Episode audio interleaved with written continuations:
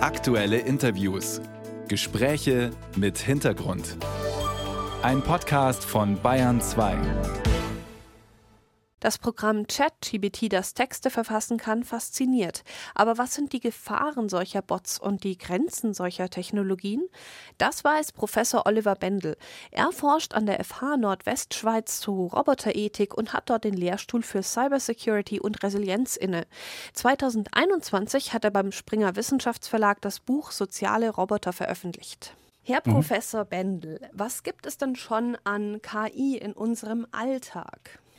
In unserem Alltag gibt es viele interessante Lösungen. Ich greife mal eine heraus. Vielleicht ist die nicht für alle Personen Alltag, aber für mich und für viele Wissenschaftler. Und zwar rede ich von DeepL. Das ist ein Übersetzungsprogramm und das erleichtert wirklich die Arbeit ungemein. Die Ergebnisse sind sehr, sehr gut. Was jetzt gerade vor kurzem auf den Markt auch gegangen ist, ist DeepL Write. Das ist kein Übersetzungsprogramm, sondern ein Lektorprogramm. Also damit kann ich deutsche oder englische Texte redigieren lassen. Auch das funktioniert gut, aber ich habe auch äh, hier etwas Vorbehalte. Was sind denn die Vorbehalte, die Sie dagegen haben? Zunächst mal ist DeepL Write wiederum ein sehr mächtiges Tool, wie DeepL als Übersetzungsprogramm auch. Ich tue mir etwas schwer damit, dass Sie zum Teil eigene Rechtschreibregeln anwenden und nicht die Rechtschreibregeln, die vorgegeben sind, zum Beispiel vom Rechtschreibrat oder auch vom Duden. Und das ist problematisch. Das eröffnet aber überhaupt ein weites Feld, inwieweit IT-Firmen, vielleicht auch amerikanische IT-Firmen, in dem Fall ist eine deutsche, aber ähm, wie IT-Firmen in unsere Sprache hineinwirken dürfen. Und wir sehen das seit vielen Jahren bei Microsoft, die Rechtschreibprüfprogramme anbieten, die einfach nicht gut sind und die viele falsche Vorschläge machen. Also konkret äh, schlägt Word immer wieder vor, dass man Komposita auseinanderschreiben soll. Und das gibt es im Deutschen nicht. Wir koppeln einfach durch. Also alles, was ein deutsches Wort enthält im Kompositum, das wird durchgekoppelt, also zusammengeschrieben. Und das sehe ich schon. Man mhm. spricht da ja eben mhm. auch vom sogenannten Deppenleerzeichen, ähm, weil das eine amerikanische genau. äh, Sache ist, dass man eben dann den, mhm. äh, das Donaudampfschiff äh, drei Wörtern ohne Bindestrich schreibt. Schrecklich. Ja, das ist, das ist das schönste Beispiel, das Sie gerade bringen. Und ich habe mich neulich mit einem Amerikaner unterhalten, der liebt unsere Sprache. Und ich habe ihm genau Donau-Dampfschifffahrtsgesellschaft Kapitänsmützenbommel beigebracht. Äh, in der Länge kannte er es noch nicht. Und genau das ist der Punkt. Eigentlich weiß die ganze Welt, dass wir unsere Komposita zusammenschreiben. Aber ausgerechnet Microsoft Word schreibt dann uns kuriose äh, Schreibweisen vor oder schlägt sie uns vor. Ähm, was sind denn dann, also Sie haben es ja gerade schon angesprochen tatsächlich, was sind denn dann die Grenzen solcher KIs? Genau das, dass die eigene Regeln äh, machen, die dann möglicherweise gar nicht passend sind für den Anwender? Ja, die Frage ist, woher kommen die Regeln? Entweder die Regeln sind wirklich festgeschrieben oder erfunden von den IT-Firmen oder die Regeln kommen aus dem Verständnis in Anführungszeichen der KI heraus. Auch das kann passieren, dass KI unsere Sprache falsch deutet oder falsches Datenmaterial hat und dann falsche Vorschläge macht. Deshalb ähm, ist es etwas kurios. Ich würde sagen, vor 30, 40 Jahren waren zum Teil Rechtschreibprogramme oder Prüfprogramme besser, weil sie auf einem festen Fundus aufgesetzt haben, den wir noch vorgeschrieben haben, den wir definiert haben.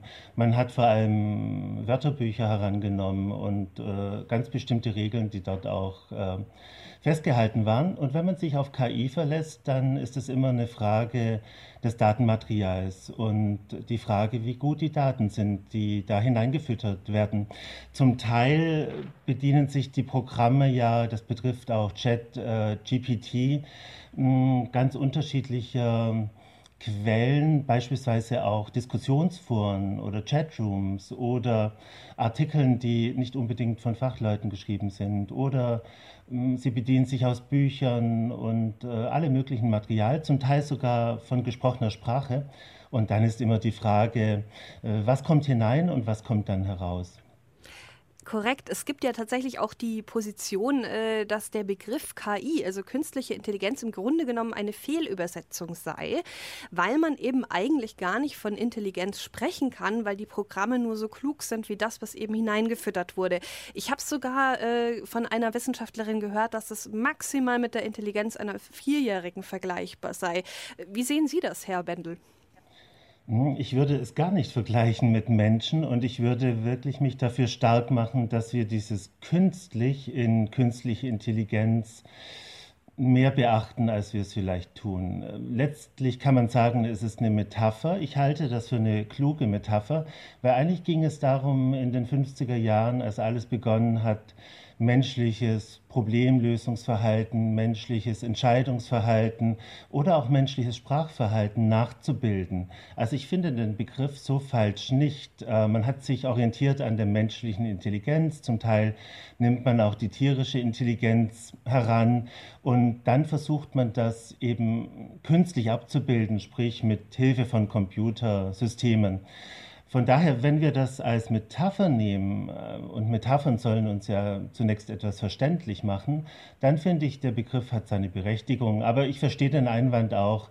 Äh, letzten Endes handelt es sich oft einfach um Mustererkennung, um äh, Bilderkennung, um Erkennung aller Art. Also das System versucht bestimmte Muster herauszulesen und äh, dann eine Antwort zu finden.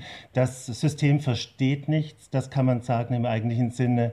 Es ähm, hat nicht wirklich einen Verstand, es hat auch kein Bewusstsein, es hat keinen Willen, es hat keinen freien Willen und so weiter. Das ist alles geschenkt. Aber ich finde den Begriff so falsch nicht, weil sich künstliche Intelligenz an menschliche oder auch tierische Intelligenz orientiert und dann zum Teil eigene neue Verfahren versucht zu finden.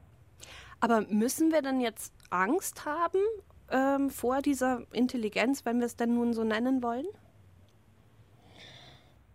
Ja und nein. Also wir haben hier zunächst ein sehr, sehr mächtiges Werkzeug, wofür ich immer plädiere, dass wir dieses Werkzeug als solches auch verwenden. Und dann kann man wunderbare Sachen damit anstellen.